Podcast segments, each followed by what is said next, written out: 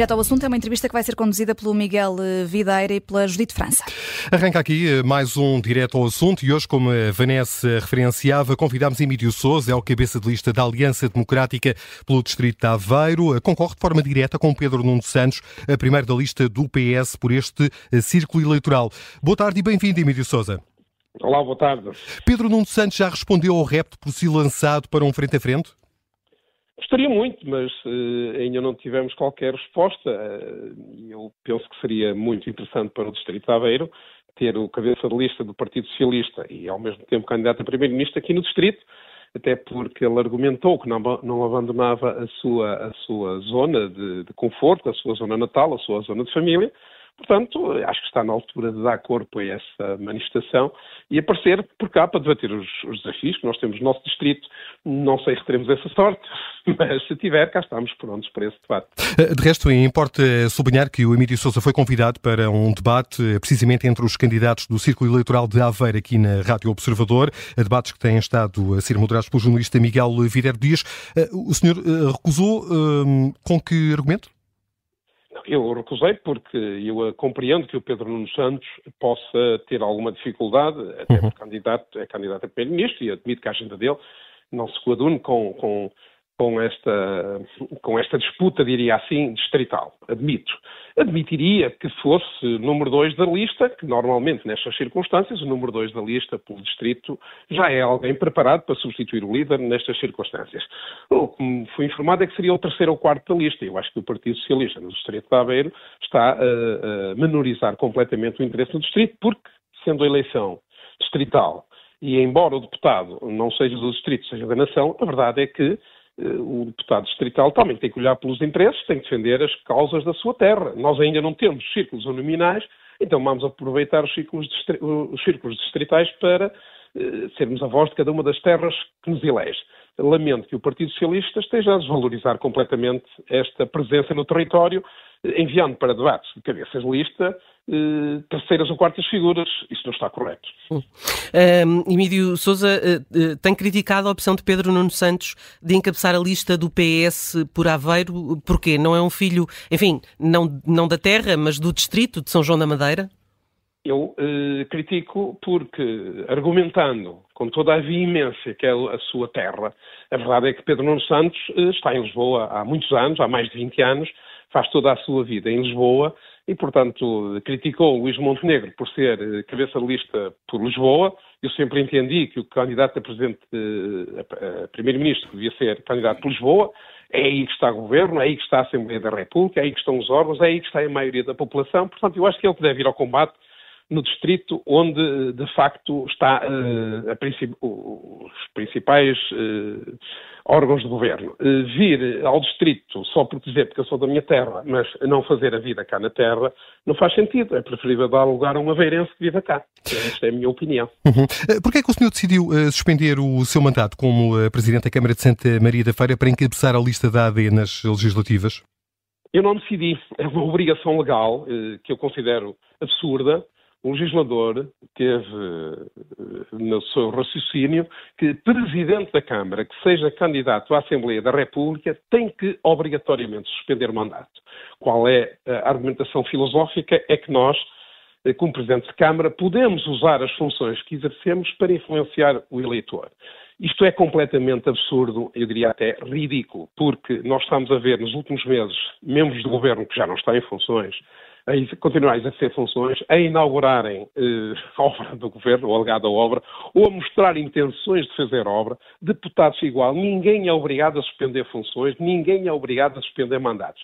Só os presidentes de Câmara. Eu não percebo esta quase obsessão com os eleitos locais com os presidentes de Câmara. Nós somos eleitos locais, nós somos escolhidos pelo nosso povo, nós somos sufragados em toda a nossa vida pessoal, e profissional pelos nossos eleitores. Mas eh, não compreendo, o legislador tem aqui qualquer pequeno problema com os eleitos locais. Quando o eleito local é transportador de informação do território, é conhecedor das terras e das pessoas que o elegem, acho que são a mais-valia em qualquer processo decisório do Estado. Mas, enfim, somos os únicos que, por lei, somos obrigados a suspender mandato e temos que cumprir. Eh, eh, o senhor vai uh, assumir o lugar de deputado, caso, como se espera, venha a ser eleito? Naturalmente, eh, a partir do momento que me candidatei, que assentei o desafio e o convite de Luís Montenegro e do meu partido para encabeçar a lista, não poderia defraudar os eleitores, portanto, assumirei o meu lugar na Assembleia da República, para o qual espero vir a ser eleito. Aliás, tenho quase a certeza que serei, não é? E, e espera eleger quantos deputados? Uh, elegeu sete em, uh, nas. O, Distrito elegeu sete de, deputados do PSD nas legislativas de 2022, mais um do que tinha nas eleições de 2019 mas uh, ficou abaixo uh, do Partido Socialista. O que é que é uma, uma boa meta uh, para si? Uma boa meta é termos mais um deputado do que o Partido Socialista. embora hoje temos um quadro concorrencial diferente, com a presença do Chega, que já em 2021 conseguiu eleger um deputado, e a própria Iniciativa Liberal, que na altura também esteve próximo de eleger um deputado. Portanto, eu admito que, portanto, para nós uma vitória será ficar com pelo menos mais um deputado que o Partido Socialista. Há o fenómeno, ou melhor, o surgimento do Chega com muita energia, mas eu espero que os eleitores da Aveiro percebam que a forma de vencer o Partido Socialista é votar na AD e qualquer voto que não seja na ADE pode ser um voto que fortaleça o Partido Socialista, seja no Distrito de Aveiro, seja no país. Para nós, uma vitória será ter, será ter pelo menos mais um deputado que o Partido Socialista. É, o Chega é, é, é, uma força temível também é, é em Aveiro. Espera, é, receia que o Chega lhe possa tirar votos assim em quê? Naturalmente, o Chega está com um processo, pelo menos dizem isso as sondagens, em um profundo crescimento. Eh, já nas últimas eleições eh, conseguiu eleger um deputado, o que na altura foi uma surpresa, mas eh, a implantação do partido e o voto de protesto está muito direcionado para o Chega. O descalabro do Partido Socialista, e basta ver que o Partido Socialista, de acordo com as últimas sondagens, perdeu 25% dos seus eleitores. Em pouco mais de, em cerca de dois anos, o Partido Socialista desbaratou 25% das pessoas que votaram em si. Estes 25%, naturalmente, gostaríamos que viesse para, para, para a ADIE, mas também estou convencido que uma parte deste eleitorado descontente com o Partido Socialista votará Chega. Portanto, eu julgo que o Partido Chega poderá ter a ambição de fortalecer a sua posição em número de deputados eleitos. Uhum. Eh, que prioridades elege, eh, caso, como se espera, venha a ser eleito eh, deputado, com o que podem contar os eleitores do Círculo Eleitoral de Aveiro? Nós temos uma fortíssima tradição eh, industrial no Distrito de Aveiro. Somos um, um, um território claramente eh, virado por uma dinâmica empresarial notável.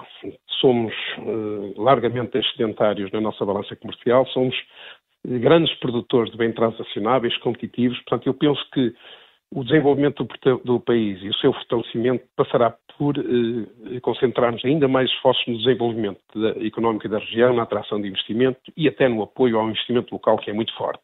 Este terá que ser sempre a grande meta de Aveiro. Agora, em Aveiro temos outros desafios do ponto de vista até do investimento público, temos vários tribunais a necessitar de obras, um deles é aqui o Tribunal de Santa Maria da Feira, temos eh, a defesa da costa, a zona costeira que está a sofrer maior erosão é precisamente no distrito Aveiro, principal, principalmente no, no, no Conselho de Ovar, mas toda a costa está uh, a sofrer. As ligações rodoviárias uh, à Arouca, a ligação de Castelo de Paiva ao nó da autostrada em A32, uh, a linha de alta velocidade, que tem aqui alguns constrangimentos, mas para o qual eu sou também um grande defensor, e até um nó de autostrada em Anadia, que tem reivindicado há muito tempo. Eh, penso que estas serão as grandes reivindicações. Agora, há uma coisa que me surpreende também, por, por exemplo, estando a cidade de Aveiro cercada de portagens na, na autostrada, o cabeça lista por Aveiro e candidato a primeiro-ministro disse que iria abolir as portagens na A25 e, e no Algarve.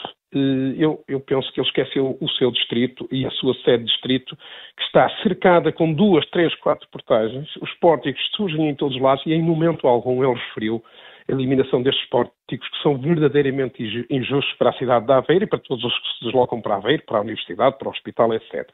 E temos também a grande ambição dos projetos na área da saúde, que é o Hospital de Aveiro e a ampliação do Hospital de São Sebastião em Santa Maria da Feira, que tem já um terreno adquirido para a resposta de saúde mental e precisa rapidamente avançar para essa obra. Portanto, estará nas nossas prioridades esta questão da saúde, que é no distrito muito eh, necessária e a questão dos próprios edifícios dos tribunais, que reclamam obras há bastante tempo. Portanto, há aqui todo um conjunto de obras públicas que é necessário avançar no nosso distrito. Uma delas era a ligação ao TGV. A ligação ao TGV, que uh, a ligação TGV já está prevista no, no Conselho de, no, em Aveiro. Também temos que ter conscientes que uh, a linha de alta velocidade não se compadece com, com, muitas paragens. E, tendo o distrito uma ligação em Aveiro e outra no Porto, penso que estaremos razoavelmente servidos, além de Coimbra.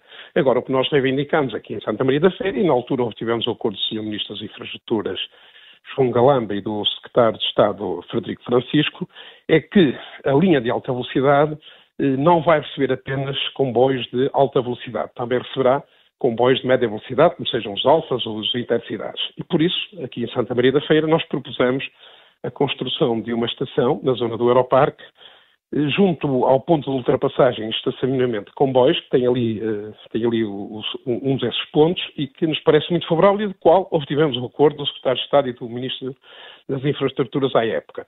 Portanto, esta será também uma grande reivindicação do território, porque esta linha de alta velocidade, que hoje nós temos na linha do Norte paragens, estações em Espinho, em Alvares, Morir, portanto, nesta linha não vamos ter nenhuma. E a região é altamente dinâmica, que tem mais de 300 mil habitantes, que tem um setor exportador fortíssimo, precisa desta linha e desta estação. Portanto, esta foi uma proposta que já foi aceita pelo Governo. Eu espero bem que ela tenha desenvolvimentos futuros. Este devia ser um projeto a merecer um amplo consenso nacional?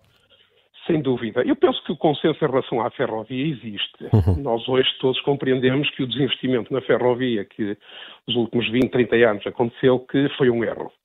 Aliás, nós, enquanto que toda a Europa aumentou uh, a rede ferroviária, em Portugal ela diminuiu. Foi um disparate, porque hoje temos as nossas cidades cheias de carros, não há onde parar o carro, as pessoas têm que se deslocar de carro, não há grandes alternativas e a ferrovia é uma boa alternativa. Nisso está de acordo com o cabeça de lista pelo PS pelo Círculo Eleitoral de Aveiro? Sobre a linha de alta velocidade, estou inteiramente Sobre a importância da ferrovia? Completamente. Aliás, o meu partido também. Eu fui um dos grandes críticos do desinvestimento na ferrovia desde sempre. Estou inteiramente favorável à ferrovia. Aliás, lamento que o Dr. Pedro Nuno Santos, enquanto Ministro das Infraestruturas, não tenha prestado atenção ao nosso território. Nós tivemos reuniões com ele, aqui o conjunto de municípios desta região, e muitos são do Partido Socialista, porque nós queremos a reabilitação da linha de Volga, que é uma linha com mais de 100 anos, eh, em bitola métrica, e que serve aqui três dos conselhos mais dinâmicos, como é o caso de Feira, Espinho, Santos de Madeira, Oliveira de Azeméis. E ele, na altura, disse, andámos aqui a discutir a bitola, se devia ser ibérica, europeia ou métrica, eh, mas a verdade é que nunca avançou. Nós, inclusive, desenvolvemos estudos com a Faculdade de Engenharia da Universidade de Porto para a melhor solução e, e tínhamos-la na nossa mão e apresentámos-la. É verdade que o Sr. Ministro disse sempre que sim, que era muito interessante, mas a verdade é que não se fez nada e esta região reclama essa ferrovia. Não basta dizer que temos necessidade e que vamos apostar nisso. É preciso fazer e o Sr. Ministro diz que faz, mas não faz. Emílio Souza, muito obrigado pela sua disponibilidade e pela sua presença neste direto ao assunto da Rádio Observador. Muito obrigado.